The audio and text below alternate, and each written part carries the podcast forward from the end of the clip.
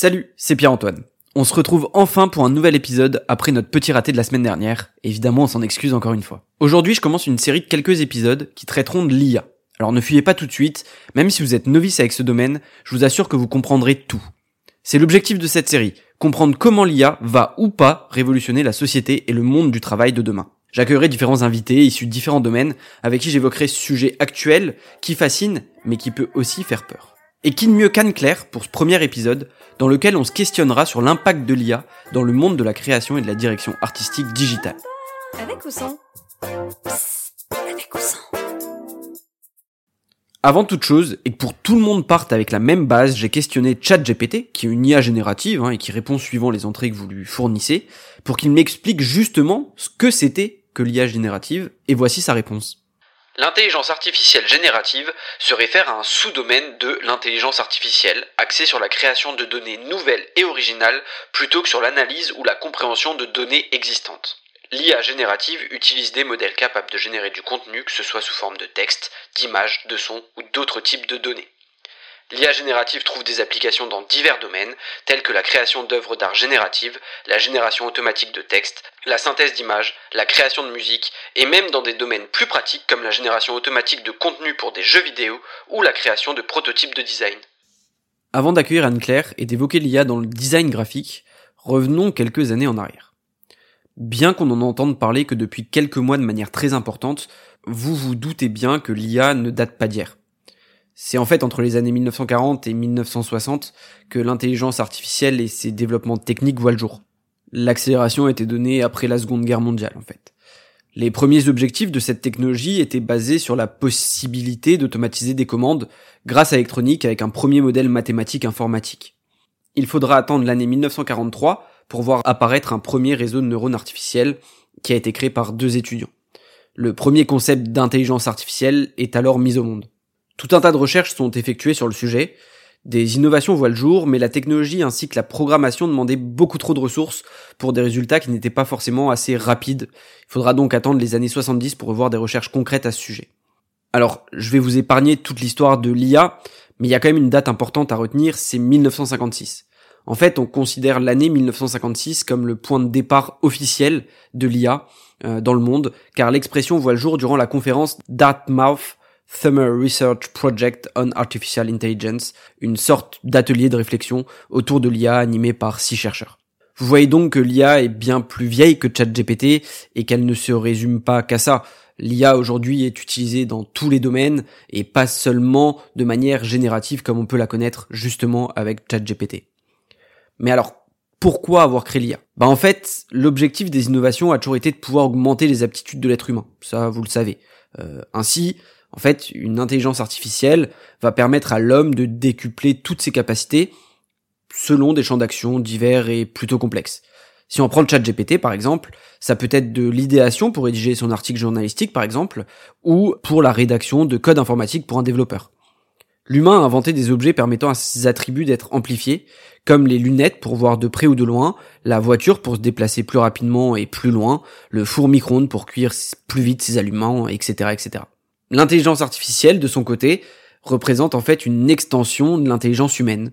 C'est une sorte de graal d'innovation car elle recense tous les attributs les plus importants à l'homme en une seule technologie.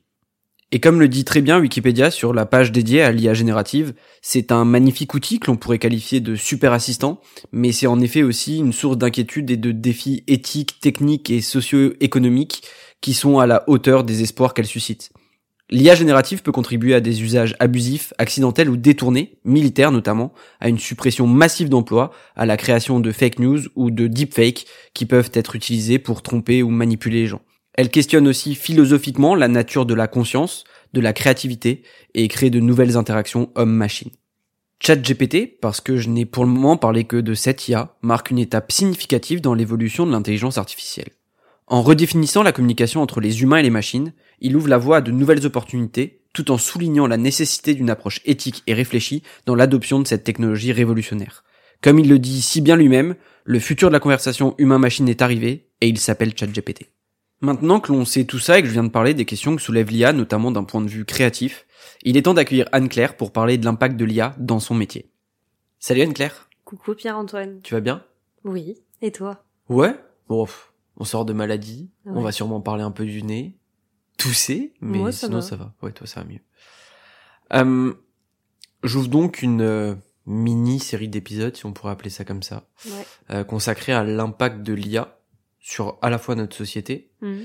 et surtout sur le monde du travail. Et donc tu es ma première invitée sur cette série. Et j'en suis ravie.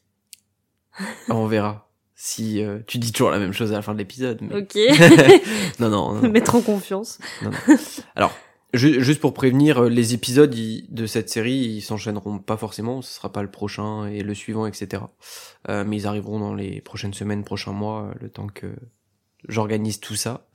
Euh, voilà. Et pourquoi tu es ma première invitée? Alors, c'est pas juste par simplicité, même si évidemment ça, ça facilite la chose, mais c'est surtout parce que, je sais pas si tu te souviens, mais euh, ChatGPT, par exemple, on en parle depuis à peu près un an, Ouais. jour pour jour. hein, c'est euh, la date de sortie officielle, je crois que c'est le 22 novembre 2022. J'ai l'impression que ça fait Euh, plus de temps. Et non, c'est assez, c'est assez euh, récent. Et puis après, c'est enchaîné. On a eu Midjourney, euh, Dali, etc. Et euh, quand ils sont sortis, donc pour le grand public, euh, je me souviens que tu as été l'une des premières apeurées Ouais. euh, par euh, par ces nouveautés, notamment pour ton métier. Bah et oui. donc on en a beaucoup parlé euh, ensuite et on a eu pas mal de discussions à ce sujet-là. Mhm. Donc je trouvais hyper intéressant de de te recevoir euh, pour qu'on puisse en discuter. Mhm. Alors ma première question, elle est toute simple. Est-ce que t'es toujours autant apeuré qu'il y a un an? Pas du tout. J'ai pris énormément de recul. Enfin, c'est pas du recul, parce que c'est comme si c'était un sujet hyper grave. Apeuré, je sais pas si c'est le terme. En vrai, ça aurait pu l'être. Euh, Angoissé, oui. Mhm. Apeuré, c'est un peu fort, comme mot, je trouve. Ok. Euh, mais euh, autant quand euh, il y a eu... euh, alors moi, ce qui me fait peur, c'est pas du tout ChatGPT ou, ou ce genre d'intelligence artificielle qui va gérer le son, etc. Parce que ça me concerne pas. Mhm. Ce qui me concerne, c'est les métiers de l'image. Et Ouais. du coup, c'est l'impact que ça a sur euh, les designers graphiques, les motion designers, euh, les cinéastes, les photographes, euh, tout, le, tout le monde de l'image euh, où il y a un milliard de petites mains qui s'affairent pour faire des choses qui maintenant peuvent être faites hyper rapidement avec un, un bon prompt. Voilà. Ouais, bien sûr. Un prompt Euh, qui est en fait euh, la donnée d'entrée qu'on donne à l'IA. Ouais, Que ce soit ChatGPT, euh, Midjourney, etc., euh, voilà. Ouais.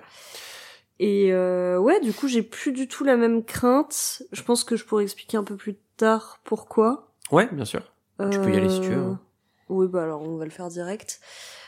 Quand c'est arrivé, j'ai eu l'impression que mon métier allait mourir. Et en fait, au fur et à mesure, j'ai réalisé que de un, l'intelligence artificielle allait devenir plutôt un outil de travail Ouais, qu'un concurrent. Mhm.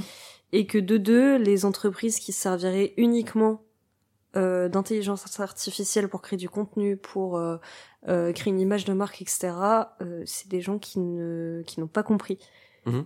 que on ne pouvait pas remplacer la l'esprit et le savoir-faire humain. Ouais. Et pourtant, il y en a qui le font. Alors, pas des grandes marques, en tout cas pas à ma connaissance. Il y a, il y a eu des campagnes générées par IA. Ça, je- on l'a vu passer. euh, Généré par, par mais IA ou- retravaillé. Bien sûr, évidemment. Mais où il y a eu un gros aussi. travail avec l'IA euh, de Ouais. réaliser ça, on l'a vu.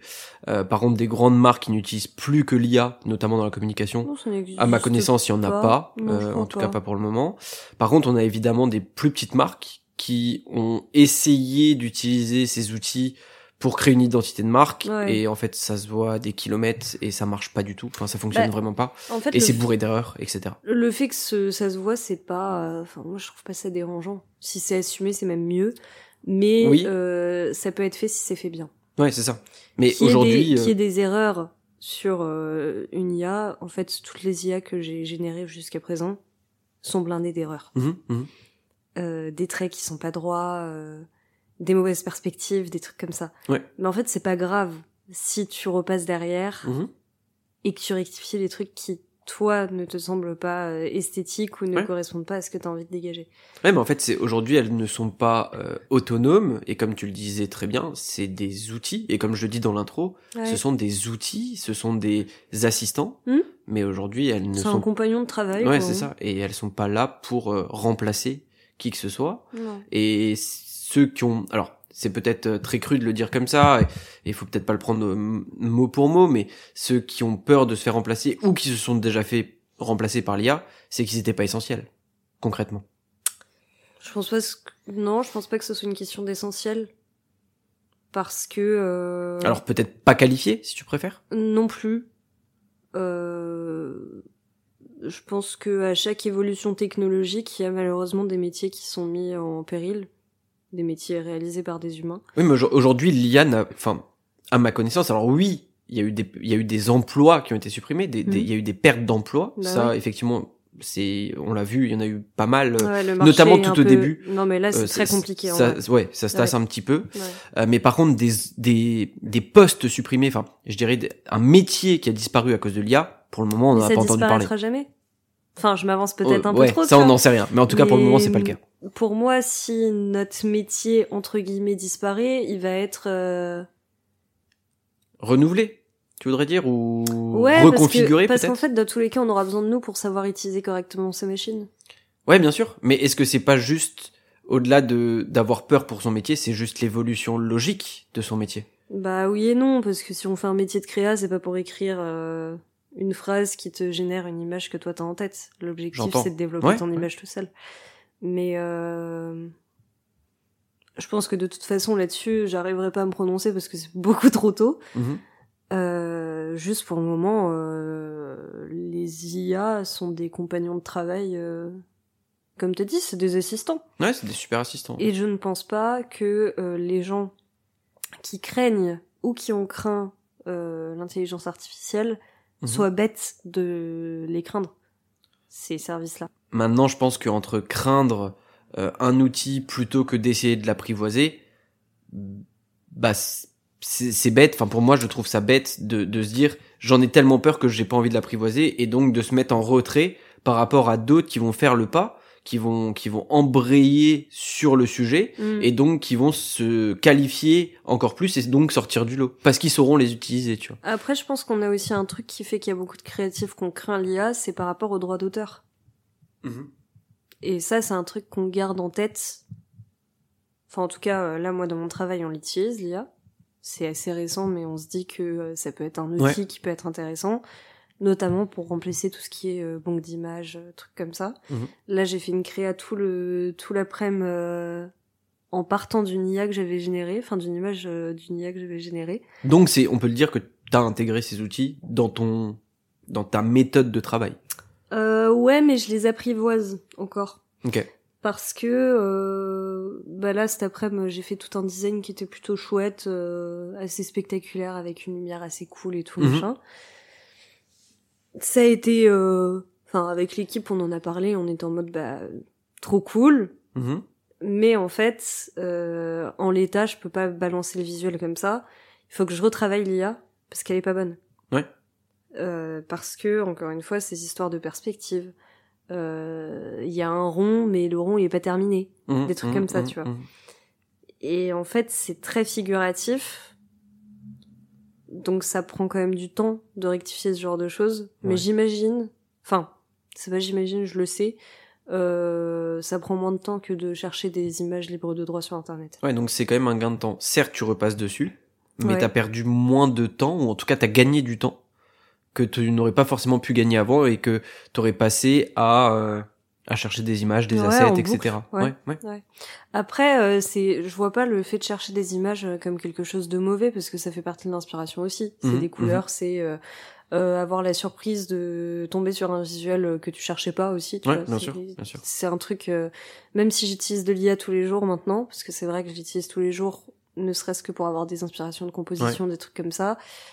Euh, je vais quand même aussi tous les jours encore sur des banques d'images. Et par contre, du coup, ces histoires de droits d'auteur, ça reste quand même hyper compliqué.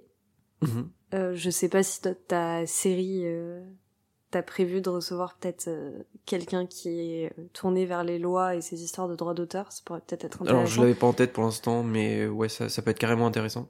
Bah Mais voilà. Euh, mais c'est vrai que là, euh, dans mon boulot, on réfléchit à ces questions-là et on se dit, bah, on va pas utiliser un mid-journey qui est un truc totalement gratuit sur Discord où de un, il n'y a pas de notion de confidentialité parce que t'as tout tes... toutes les images que tu Ouais, génères, elles sûr. arrivent sur un canal que tout le monde euh, peut voir. Bon, après c'est possible de l'intégrer à un Discord un peu plus euh, ah ouais? euh, bah via API, j'imagine que ça que ça se fait. Je crois que je l'ai déjà vu. Ok. Euh, c'est possible de l'intégrer à un Discord privé, donc de l'utiliser en privé. Évidemment, c'est plus gratuit parce que tu utilises leur API, donc c'est payant. Ouais. Mais euh, c'est possible de l'utiliser de manière plus confidentielle que ce que ça l'est, parce qu'effectivement aujourd'hui, pour ceux qui ne sauraient pas, euh, Midjourney, qui est donc pareil une IA générative aussi, qui génère des visuels suivant l'entrée qu'on lui donne, donc suivant Mhm. un prompt, une Mhm. phrase qu'on va lui donner, euh, elle, elle va générer quatre visuels à chaque fois, euh, et en fait elle s'utilise via Discord, et donc euh, tous les membres du serveur Discord Midjourney ont accès aux créations qui Ouais. viennent de Qui votre générées. prompt, voilà, Ouais. et qui sont générés euh, par d'autres utilisateurs, etc. Mais du coup, nous, on a plutôt fait le choix de se, de se tourner, par exemple, sur la sur la sur l'intelligence artificielle Adobe Mhm, parce que il y a une suite Adobe bien sûr. qui est payée Euh, il y a déjà cette notion de euh, on prend pas juste une image euh, gratuitement enfin même nous en tant que créatifs on n'a pas envie de récupérer une image sans la payer Ouais. Enfin pour nous c'est pas normal Mm, mm, mm. donc euh, c'est une suite logique que nous on a décidé de prendre, que à mon avis peu de d'entreprises prennent comme direction. Euh, mais je trouve que c'est Je, je sais pas si c'est peu, parce qu'encore une fois, aujourd'hui, on voit qu'il y a du travail avec de l'IA sur les Mais- communications des, des grandes entreprises notamment, je Mais parle pas pas, forcément des plus Adobe. petites. en vrai. Je, je sais pas. Non, mais, moi euh, j'ai pas l'impression Adobe, j'ai l'impression que ça fait partie des IA euh, un peu délaissées, euh, qui va peut-être stagner d'ailleurs. Les gens utilisent l'IA Adobe euh, dans Photoshop directement. Ouais. Et je et sur Illustrator aussi c'est arrivé mhm, mhm. C'est assez fou. Euh, mais bah, euh, je connais personne qui utilise l'IA Adobe euh, en ligne, quoi. Ok. Qui génère euh, quatre images. tu peux. Oui, à la Midjourney. ouais. D'ailleurs, c'est peut-être le même moteur, je, je sais C'est exactement. c'est plus complet. Ok. Euh, tu peux euh, choisir euh, les tons colorimétriques que tu veux. Tu peux choisir l'ouverture. En soi, tu peux le faire avec photo. Midjourney aussi, c'est juste que c'est des flags, donc ce qu'on appelle des flags dans un prompt, c'est euh, des, des tirés avec une lettre ensuite, qui permettent en fait de dire à Midjourney, bah ok, j'aimerais que ce soit dans ce style-là, dans cette colorimétrie-là, Oui, etc. Donc tu mais peux... Mais c'est carrément plus long. Voilà, c'est plus long, effectivement. Là, Euh, là, la je, configuration je est peut-être un peu plus sélectionne ce simple. que je veux. Je peux avoir de la 3D, je peux avoir euh, du fusain, je peux avoir de Ouais. la mosaïque, de la photo, de l'illustration. Bah, je, je te confirme que c'est tout à fait possible aussi avec Midjourney. Ah, mais c'est possible sur toutes les IA. Oui, bien sûr. Mais ça m'étonnerait pas du coup que ce soit potentiellement le même moteur qui soit derrière. Je Euh, sais pas. Même si je sais qu'Adobe, euh, à un moment donné, travaillait sur euh, son propre, euh, Ouais, son propre modèle. j'en sais rien. Ok. Euh, pour continuer, du coup, euh, comment tu... Alors, tu nous l'as dit, tu as intégré ces IA dans, ton, dans tes méthodes de travail, dans ta façon de travailler, Ouais. mais comment est-ce qu'elles ont modifié ton processus créatif?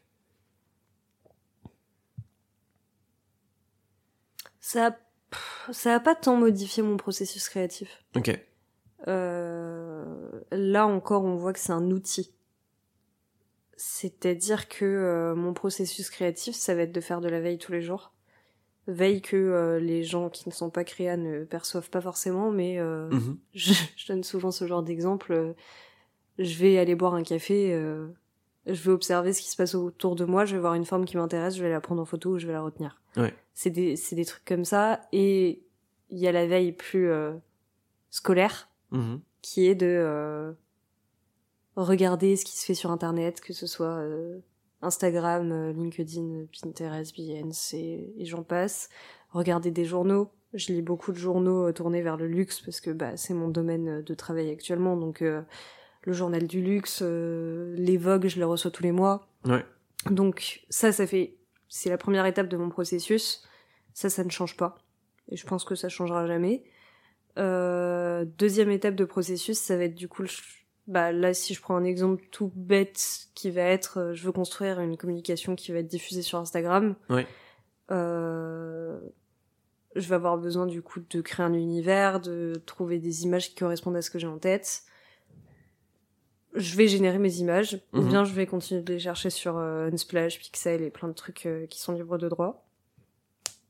Et puis après, euh, mon processus, c'est pas tant changé que ça, parce que bah, je repasse de toute façon sur l'image, parce que je traite Ouais, toujours ouais, les photos que je sélectionne, que ce soit sur de la colorimétrie ou mettre des effets dessus, ou je sais pas, faire des masques dessus, cropper, enfin... je, je raconte peut-être des trucs que personne comprend, j'en sais rien. Mais euh, En soi, le processus bouge pas. Ok. Enfin, en tout cas, pas dans ma démarche. Et je dirais même que ça m'aide aussi à avoir un regard sur la composition qui est différent. Un regard sur la composition, sur les éclairages, sur les matières. Ouais. Euh, je pense que l'intelligence artificielle peut être très cool pour jouer euh, sur les textures. De manière plus facile, tu dirais? Ça te permet de, de découvrir et de, euh, de, de parcourir de nouvelles textures que tu n'aurais pas forcément euh, eu Ouais. idée de travailler auparavant. Euh, bah, UID non, parce que du coup, encore une fois, c'est toi qui demandes à générer euh, ce qui va être fait. Même si oui, globalement, il y a de l'aléatoire. euh, Ouais, c'est ça. En fait, T'as t'as toujours cette part d'aléatoire où tu peux avoir une texture qui apparaît dans, dans la Ouais. création que t'as demandé et qui n'était pas forcément clairement évoquée dans les données que tu as données en ingestion à, à, à ton IA. Ouais. Mais euh, c'est comment expliquer? En fait, le travail de texture que moi je trouve intéressant, c'est euh... c'est un ordinateur quoi. Enfin, Ouais, bien sûr. il y a vraiment pas le même rendu que euh... alors sauf si tu précises un truc en mode euh, je veux de l'impressionnisme, je veux du machin, Mhm. voilà. Mais globalement, il y a des traits qui sont hyper aléatoires. Il y a des textures qui se mélangent. euh, Tu peux avoir un, une série de hachures qui va être mélangée avec des pointillés et ça va faire Ouais. des vagues. Enfin, c'est des trucs que en, en- en vrai, je pense qu'on générerait pas sans ça, qu'on ne génère plus, qu'on faisait à l'époque Mhm, avant que les ordinateurs arrivent. C'est ça qui est drôle. mhm. Euh, Il y avait beaucoup plus de tests sur du papier, euh, Ouais, voir euh, comment réagissait euh, une craie grasse sur un papier par rapport à de l'aquarelle. Ouais, ouais. Et il y a encore d'ailleurs des, des- des designers qui se servent de ça pour euh, après scanner leur travail et du coup l'utiliser euh, sur ordinateur, chose que pour le moment moi je ne fais pas parce que je n'ai pas de scanner, mais mais je ferai prochainement, je l'espère. Euh, mais oui, cette histoire de texture, en vrai, je la vois plus dans mon travail parce que euh, moi, j'utilise pas l'IA pour euh, créer une image. euh, Enfin, je travaille du coup dans le domaine de l'horlogerie. Je demande pas à l'IA de me créer une montre. Bien J'en ai rien à faire. Ouais, bien sûr. C'est pas ton rôle, de toute Euh, manière. moi, ce C'est pas je- ton métier, en fait. c'est pas mon métier, je suis pas Mm. designer produit. Euh, Il y a une marque qui est existante avec des produits, donc il n'y a pas besoin de créer de nouveaux produits avec. Ouais. Euh, mais euh, je vais l'utiliser pour euh, créer un paysage, par exemple. Euh, je vais l'utiliser pour créer un une archi d'intérieur hyper luxe. Et d'ailleurs, une femme euh, qui a été mise en relation avec euh, ma directrice générale euh, est architecte d'intérieur. Et en gros, ma directrice générale a questionné cette femme en lui demandant mais vos, vos appartements témoins sont, sont incroyables quoi, hyper parisiens, très beaux, Mhm. euh, un peu rétro aussi, hyper élégant machin. Elle lui dit vous trouvez où tous ces appartements et tout? Ah bah c'est de l'IA. Ok. Ouais, bah ça, en vrai, aujourd'hui, euh, je, ça c'est moi les, pour moi le premier choc avec l'IA générative d'images, ça a vraiment été l'architecture. Ah bah Les designs d'intérieur ou de bâtiments, euh, que ce soit dans des, dans, dans un aspect très moderne, dans du futuriste, dans de l'ancien, j'ai tout, de suite trouvé ça absolument exceptionnel. Mais je trouve que encore une fois c'est euh, apprendre avec légèreté. Bien sûr, évidemment, mais que- c'est, ça a toujours, c'est toujours très beau. Alors que quand on Bah demande non, à de l'IA, bah, C'est pour ça que je te alors, dis ça. c'est quand c'est quand les prompts sont bien faits, etc. Je trouve que c'est vraiment très joli. Par contre, tu peux faire le meilleur prompt du monde et dire à ton IA que tu veux un logo, ça sera dégueulasse. En tout cas aujourd'hui. Ouais, dans les logos que j'ai Tu vois ce que je veux dire très, euh, Alors que l'architecture- dans les années 2000. par Voilà, c'est ça. Alors que l'architecture, on est vraiment sur quelque chose qui est très très très stylé. Non mais je suis d'accord avec toi. Architecture ou même mobilier, il y a des trucs hyper sympas. euh. Mhm. Et d'ailleurs, il y a de plus en plus de comptes Instagram qui naissent où c'est euh, des que ça, ouais. designers qui créent Ouais. des univers avec genre une maison bulle, des Ouais, trucs euh, hyper stylés. Est-ce que du coup, avec tout ce que tu as dit là, notamment sur la texture, sur euh, le retour à ce qui se faisait peut-être avant et qu'on re- revoit apparaître aujourd'hui. Euh, Est-ce que ce serait pas le renouveau du design digital? Qu'on voit notamment des marques où- qui s'alignent sur des logos qui sont absolument tous les mêmes, notamment dans le luxe, comme tu le disais.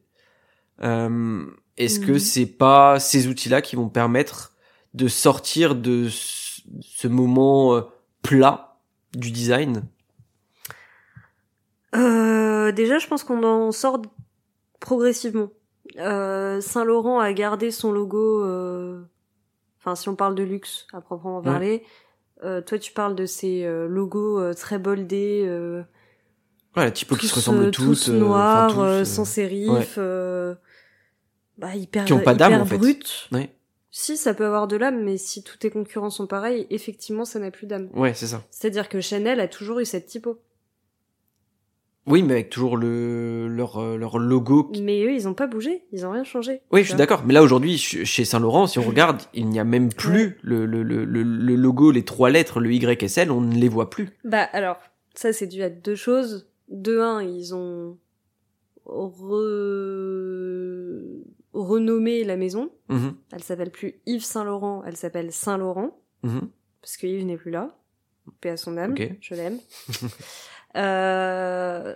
Donc c'est pour ça qu'il n'y a plus le YSL Mhm. et du coup ils pouvaient plus continuer de communiquer sur un logo euh, SL sans le Y qui existait auparavant, qui est un logo de Cassandre, qui est un des plus beaux logos de du monde. Mhm. Vraiment. Enfin, je... C'est c'est ton avis. Non, c'est vraiment le logo, le plus beau logo du monde. J'abuse un peu, mais ça, c'est vraiment un logo qui est hyper réputé dans le monde des designers graphiques Ok, et pas que en France. ok.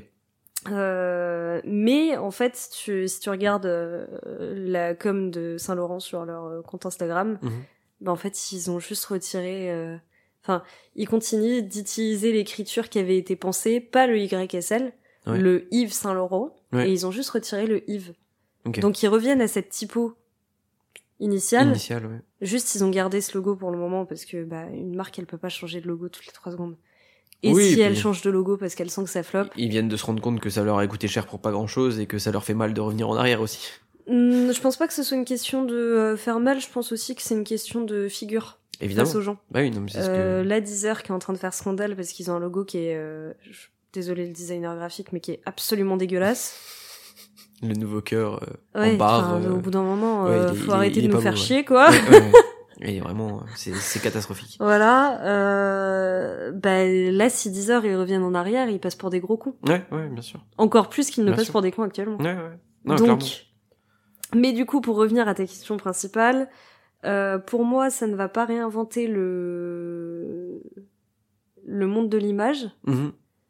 Euh, tu l'as dit tout à l'heure, ça n'impacte pas les logos pour le moment. Non, pas pour le moment. On- on- alors, ça viendra peut-être. hein. On est qu'au début. Encore une fois, ça fait qu'un an qu'on connaît réellement ça Mhm. et que le grand public y a accès. Mm. On verra dans plusieurs années, mais en tout cas, pour l'instant, on, on en est vraiment sur ce sujet-là à des années-lumière. Ouais. Bah euh, et surtout que c'est assez bizarre, mais j'ai l'impression que quand il y a eu euh, l'arrivée des IA comme ça d'un coup, tout le monde était en mode ouais, on va pouvoir faire des logos. Ouais. Je sais pas pourquoi il y a eu une hype en mode tout le monde va pouvoir faire des logos. Est-ce que c'est le saint graal des gens euh, qui n'en font pas?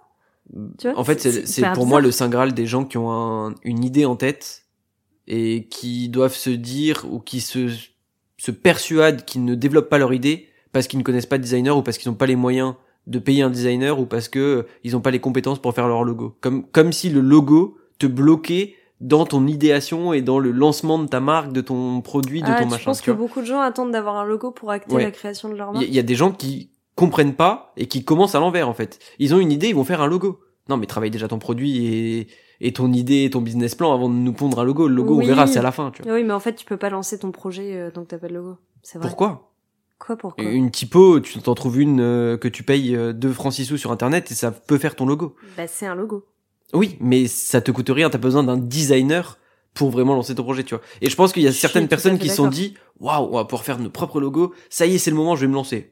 Spoiler, il y a personne qui s'est lancé depuis la- l'arrivée de, Midjourney euh, parce qu'il a réussi à faire son logo avec. Hein, voilà, tu vois. C'est drôle parce que euh, le la marque pour laquelle je travaille actuellement, Mhm. l'entreprise pour laquelle je travaille, euh, son logo a été dessiné par le fondateur Ouais.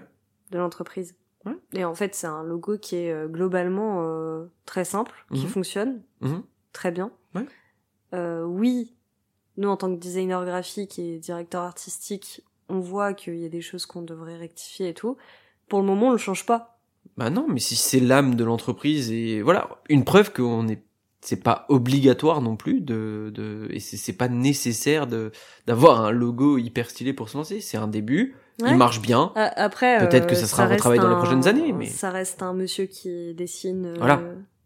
J'entends. enfin qui Mais, est- qui a été bercé par l'architecture aussi Mhm, enfin mhm. c'est il y a, y a quand même une une culture de l'image qui est derrière Ouais, bien sûr. Bien sûr. mais il y a pas besoin d'un matos de fou pour le faire quoi Ouais, ouais, non, mais bien sûr. Mais voilà, c'est juste, c'était la parenthèse. euh, Oui. où tu, Oui. Tu, tu comprends là où je veux en venir. Et, ouais et effectivement, aujourd'hui, non. Euh, euh, tout... les, personnes, en tout cas, euh, dont le métier principal c'est de faire des logos, peuvent dormir euh, tranquillement sur leurs deux oreilles. euh, pour le moment Pour le moment, ils, ne seront pas remplacés demain. Tu me diras. euh, En fait, ça fait partie des raisons pour lesquelles j'ai pas eu peur. euh, Enfin, j'ai plus peur des IA. Euh, je compare beaucoup ça aux gens qui ont fait des écoles de de marketing ou de marketing et communication. Ouais. Euh, et en fait, il y a beaucoup de gens qui sortent de ces écoles et qui pensent euh, qu'ils ont euh, les capacités pour faire de la communication. Mhm. Mais quand je dis de la communication, c'est de la communication visuelle. Ouais. Or, quand tu fais une école de marketing et de communication, c'est pour faire, par exemple, de la relation presse, euh, de, du travail euh, sur, euh, euh, je sais pas, euh, agrémenter des, des contenus sur des sites web. Du marketing, du de la marketing. génération de leads, Merci. en fait, et de la prospection. Voilà, c'est ça. Mais en fait, je, je comprends pas comment c'est possible qu'il y ait autant de gens qui soient tombés de ce truc de on a fait une école de marketing et communication, donc on est en capacité de faire des logos sur Canva. Mhm, mhm. Non. Ouais. Mais et- mais c'est mais c'est lunaire. Et je connais même une une fille. Enfin, je connais indirectement. C'est pas quelqu'un que je Ouais. fréquente euh, qui euh, faisait des du contenu euh, Instagram genre community manager Ouais. sur PowerPoint. Mais ça me choque pas.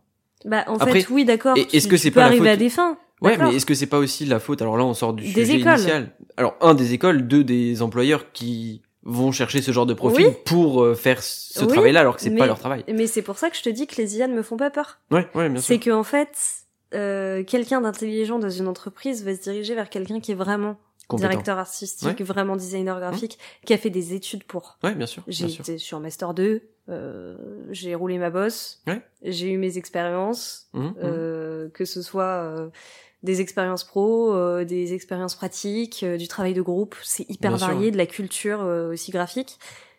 Bah en fait, euh, les entreprises, elles ont tout intérêt à venir chez moi, même si c'est plus cher Carrément. plutôt que d'aller vers un, un rigolo là qui te sort un truc euh, Mmh. qui où ces gens n'ont pas la notion de l'image. Ouais, Ils ouais, ne savent pas, ce n'est pas leur travail, tu vois. Non, et puis, en fait, c'est le problème général des écoles de ce type-là. Oui, Et- et, le, et le Et problème... peut-être aussi des attentes des, peut-être le problème des attentes des étudiants qui vont dans ces écoles ou qui sont mal aiguillés de base et Bah, qui se retrouvent euh, du coup, euh, Je pense pas que On- ce soit que de leur faute, parce que tu vois, comme tu le dis, c'est aussi des employeurs qui sont débiles et qui... euh, ouais, bien sûr, bien sûr. Qui préfèrent en- embaucher une personne pour Mhm. deux postes, Ouais. euh, quitte à avoir un contenu qui est moins bien. Ouais, carrément, carrément. C'est plutôt ça le problème que euh, ces jeunes qui du coup, euh, pour faire leur boulot, sont obligés de- d'en faire un deuxième en même temps. Ouais, ouais, ouais. Ouais, non, clairement, t'as raison, raison. Mais il y a aussi, euh, là où je voulais en venir, c'est surtout ces écoles qui te vendent quelque chose. On fait du marketing et de la communication, mais t'inquiète, tu pourrais être directeur ar- artistique. Ouais. Et non, en fait. Enfin, c'est- Mais c'est que en, en vrai, j'ai plein d'écoles euh, comme ça. Je sais pas si c'est notre domaine qui est que comme ça, j'en sais rien, mais enfin, tu vois, si je compare à ton domaine, il y a personne qui va s'inventer dev. Tu peux être autodidacte. bah, j'en connais pas en tout cas. Tu peux être autodidacte. Ouais, ouais. Comme tu peux être autodidacte en design graphique et direction artistique. Ouais. Mais en attendant, euh, tu peux pas prétendre au même titre que les personnes qui en ont fait des études. Après, peut-être que c'est moins accessible aussi. Je veux dire, des logos, t'en vois tous les jours. Des posts sur Instagram, t'en vois tous les jours. Tu vois, ça, ça conditionne peut-être plus et ça donne peut-être plus envie que le dev à proprement parler. Je sais pas, le dev c'est le mec badass de la série qui va aider à résoudre un problème parce que Ouais, euh, mais- il a infiltré un réseau informatique hyper privé. mais c- ça se voit moins. Et je veux dire, tu, tu, le, le, les, la plupart des gens ne voient pas des lignes de code tous les jours, tu vois. Alors Oui, qu'ils bah voient oui. un post Instagram tous les jours, un logo tous les Mais jours. tout ça est dû à quoi? Si on est un peu futé, on se dit que toutes les applications qu'on utilise, c'est grâce aux développeurs euh, qu'il y a derrière que Bien ça sûr. fonctionne. Tu Mais vois. ça, les gens ne le savent pas. Bah, Pour eux, il y a un designer derrière et c'est tout, tu vois. Ah ouais? Bah, la plupart du temps. C'est ce que tu vois. Tu vois pas ce qu'il y a derrière. Ouais, peut-être. Tu, tu vois pas les lignes de code. Tu vois pas, euh, tu Ouais. vois pas l'architecture euh, technique de la chose. Tu vois simplement le design. Et quand il y a une nouveauté, pareil, tu la vois sur le design. tu vas voir le nouveau bouton, tu vas voir la nouvelle ergonomie, tu vas voir la nouvelle UX. C'est vrai que Tu verras pas le tout le travail des devs qui a été fait pour redesigner l'architecture pour que l'application soit plus rapide de euh, 10, 10 millisecondes par chargement de page et donc que tu gagnes euh, 30, 30 secondes par jour ou, euh, ou Et plus. C'est vrai Enfin, qu'en l'occurrence, l'application euh, SNCF Connect a surtout été critiquée par rapport à son design qui n'était pas euh, adapté aux utilisateurs. Mais en réalité, les devs sont, tous, sont Ah oui, non, mais autant à chier oui, que ils les sont tous, designers. euh, vois. ils sont, ils sont tous plantés euh, là-dessus. Ouais, été, non, je suis d'accord avec toi. Ouais. Donc voilà. Pour terminer, j'ai alors une question déjà qui en fait, est-ce que tu aurais un conseil à donner Hmm. aux nouveaux ou aux futurs designers graphiques vis-à-vis de l'IA Et est-ce que pour toi, notamment, et je vais la tourner plus précisément, est-ce que pour toi c'est important qu'ils commencent déjà à se former avec l'IA Ah ouais, non, mais carrément. Mhm. Euh, parce qu'il y a de plus en plus d'entreprises qui vont demander à l'utiliser. Bien sûr. Donc, euh, oui. J'a- J'avais ma réponse était la même que la tienne. Hein. Je- J'étais, euh, Tu tu, me tu prêches un convaincu, mais tu euh, me pousses ouais, c'est ça. Euh, ouais, non, et puis même euh, si euh, si je regarde, du coup, l'intelligence artificielle est arrivée l'année dernière, euh, en tout cas sur le métier de l'image, bah cette année, Ouais, un les- peu plus tard en vrai. Je crois que c'est arrivé en dé- début 2023, euh, tout ce qui est Midjourney et compagnie. Ah ouais? Quand ChatGPT ouais, arrive, ouais, ChatGPT, ouais. Non, non, en 2023. Non, c'est en décembre 2022. Je m'en souviens, j'étais en Décembre projet 2022, particulier. peut-être. Parce que ChatGPT, effectivement, c'est novembre 2022. Et tu vois, moi, j'aurais dit Midjourney. euh, J'ai pas vérifié, j'avoue. Je crois que je pensais que c'était plutôt janvier ou février euh, 2023. Mais euh, peu importe. Euh, dans mes souvenirs, en décembre, euh, j'avais déjà des gens dans ma promo qui, qui étaient en train de tâter le terrain. Ouais, c'est peut-être que les premières bêtas et tout étaient ouvertes, Ouais, effectivement. ouais. Mais euh, voilà. Euh, mais oui, du coup, c'est arrivé l'année dernière. Mhm. Enfin, ça fait Globalement, près un an. Ouais. Euh, et là, je vois que euh, dans mon école, ça y est, il y, a une- il y a une partie de compétences qui est rattachée à l'IA. Il y a des, C'est bien. il y a ça des bouge vite. cours. Bah cool. ouais, mais en fait, on n'a pas le choix dans nos métiers. Bah, tout à fait. Donc, euh, ce qui est fou, c'est de voir que l'école est aussi réactive. Ouais. Je suis assez contente. Ouais. En vrai, ça me confirme mes choix. Mais, mais euh, ouais, je dirais aux gens d'essayer de, de comprendre le plus rapidement possible. Ouais. Et en vrai, euh, oui, ça peut être cool de regarder des tutos pour notamment euh, savoir quelle est la meilleure manière de rédiger des prompts et tout si on n'est pas à en fait, c'est le plus, c'est le plus important. Parce que maîtriser la création de prompts, c'est maîtriser l'entièreté des IA génératives. Oui. À vrai dire, j'ai une manière hyper différente d'utiliser le- les logiciels comme euh, ChatGPT et une IA euh, visuelle. Mhm. Dans le sens où, alors ça veut pas dire que c'est bien. C'est là qu'on voit que je suis toujours en train d'explorer le truc. ChatGPT, j'ai l'impression que je l'ai pris en main. Tu donnes un ordre en disant, euh, mets-toi à ma place, qui fait ça? Enfin, dans les trucs que moi j'ai fait, par exemple. Ouais, ça c'est la euh, base. Ouais. euh, tu es euh, designer graphique, directeur artistique, machin, euh, je sais pas. euh, Enfin, bref. Ouais, je pense que c'est compréhensible. Euh, pour les images, j'ai essayé ce truc de.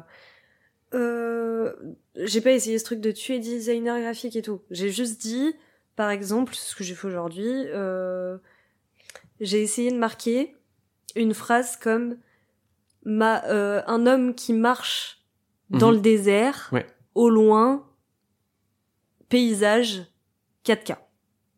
Ça a été un truc comme ça, tu vois. Ouais. Ça n'a pas compris. Bah non, c'est c'est trop vague. C'est beaucoup trop vague. Autant de chat GPT, alors tu peux l'utiliser comme tu viens de le dire de manière très simpliste. euh, ouais. euh, Explique-moi euh, ce livre ou je ne sais quoi, peu importe. Ouais, ouais, ouais. Par contre, effectivement, si tu as besoin qu'il rédige un article, bah tu vas lui demander de se mettre dans la peau d'un journaliste, Exact. d'écrire ton article d'un de manière journalistique, etc. Voilà, de le tourner euh, avec euh, un, un point de vue plutôt critique, moins critique, etc. Humoristique. Ouais, ouais. C'est c'est un peu plus simple. Par contre, pour la génération, euh, pour les. IA génératives d'images, Mm. c'est carrément plus compliqué. Et et il y a énormément de paramètres techniques, les flags dont on parlait tout à l'heure, qui Ouais. entrent en jeu aussi. Bah, en fait, je pense que de un, euh, c'est pas possible de créer des images qui correspondent à nos attentes sans prendre en compte euh, le vocabulaire de notre boulot, Ouais. euh, l'ouverture d'un objectif, euh, le contre-plongée, euh, de la macrophotographie, Ouais. Vraiment de la trucs comme technique. ça, de la technique pure et dure, euh, avec des mots inspirationnels. Mhm. Et c'est-à-dire que du coup, en mettant cette grande phrase, ça n'a pas compris, donc j'ai marqué homme, désert marocain, Mhm. marche. J'ai généré mon truc en mode je veux un éclairage spectaculaire. Euh, j'ai mis que euh, je voulais un, un paysage en grand angle. Bah en fait j'ai eu mon image, tu vois. Ouais, carrément. Et finalement, pour le moment, moi, ce que je trouve le plus simple dans ma, matière- dans ma manière de travailler, c'est d'écrire des mots-clés. C'est pas ce qui est conseillé. Non. C'est pour ça que je dis que c'est bien de tester Et de se former. et de se former en même temps. Et donc le Donc- faire le plus tôt possible. Ouais. Tout ça pour ça. Effectivement, ça je me ça. suis... euh, J'ai divagué. Je suis là pour te rattraper et te remettre sur le droit chemin. exact. Et donc pour finir, dernière question que je poserai euh, à, à tous les invités euh, de cette série. Mhm. Le design graphique, la direction artistique, la photographie, avec Ouais. ou sans IA Euh, la photographie, je sais pas. J'aurais tendance à dire sans pour la photographie, je te l'accorde. Hmm, Alors, Non, ça dépend. gardons juste le design graphique Ouais. et la direction artistique pour, euh, pour cet épisode. Avec, Avec? Mais avec compétence.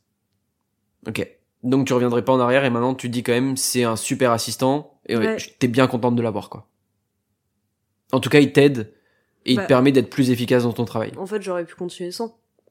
T'aurais pu mais t'aurais été moins efficace ou t'aurais perdu plus de temps sur certains sujets J'aurais etc. pas été moins efficace, j'aurais Ok. peut-être été trop fermée. Ok. Donc ça te permet de découvrir de nouvelles pistes, d'ouvrir comme on le Ouais, disait tout à l'heure, de retravailler des textures que t'aurais pas forcément travaillé euh, d'un premier abord ma- etc. C'est c'est un concept que j'ai appris euh, en cours avec euh, Xavier qu'on avait reçu euh, Mhm. pour le premier épisode. Je suis euh, beaucoup plus sur une pensée qui va sortir de ce que j'ai l'habitude de faire. C'est il y a la pensée verticale et latérale. Ouais. Et en l'occurrence, on a l'habitude de- d'être sur une pensée qui est toujours la même, Ouais. euh, qui va aller vers les évidences. Ben, en fait, avec des IA, euh, ça peut nous amener vers des choses qu'on n'aurait pas du tout tenté. Ok. Donc avec. Avec. Pour le pire et pour le meilleur du coup. Pourquoi tu commences par pour le pire pour le meilleur et pour le pire Ouais, normalement on le dit comme ça. Non, je... je... C'est... Tu, euh, me, tu me portes l'œil? Non, non, pas du tout. C'est encore une fois, on en est qu'au début. Alors dans cet épisode, on a, tu vois, pourquoi j'ai dit pour le pire parce qu'on n'a pas spécialement évoqué l'éthique, même si on a parlé un petit peu quand même de droit d'auteur, Ouais. euh, etc. Euh, Il y a quand même des vrais sujets autour de l'éthique et de l'IA.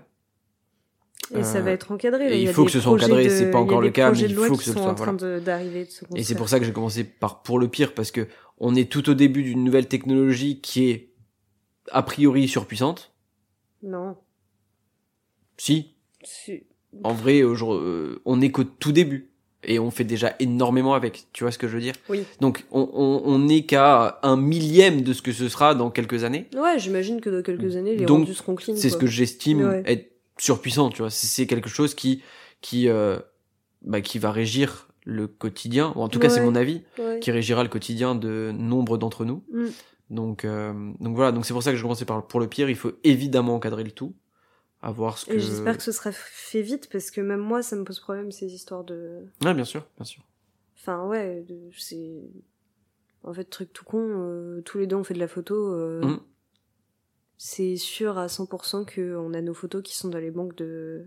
Potentiellement que nos c'est données pas- sont C'est utilisées. pas potentiel, c'est évident. Je oui oui oui. C'est Google, quoi. Oui oui oui, oui C'est- bien c'est- sûr Tu vois bien sûr. Et pareil pour mon travail de DA. euh, J'ai déjà mes DA qui sont dans les, dans les stocks. euh, Ouais des, des des IA et dans les modèles d'entraînement, euh, Ouais. dans les dans les jeux de données d'entraînement de de ces IA. Donc c'est compliqué. Bah merci beaucoup. Merci à toi, c'était très cool. J'espère que ça plaira à tout le monde. Merci. À plus. À plus. C'est la fin de cet épisode, j'espère qu'il vous aura plu et que les concepts abordés ont été suffisamment expliqués pour que tout le monde puisse comprendre. Comme d'habitude, vous retrouverez toutes les références évoquées dans nos propos en description de l'épisode. Allez nous suivre sur Instagram pour suivre l'actualité du podcast, arrobase avec ou sans, et mettez 5 étoiles sur votre plateforme d'écoute préférée. C'était Pierre-Antoine, salut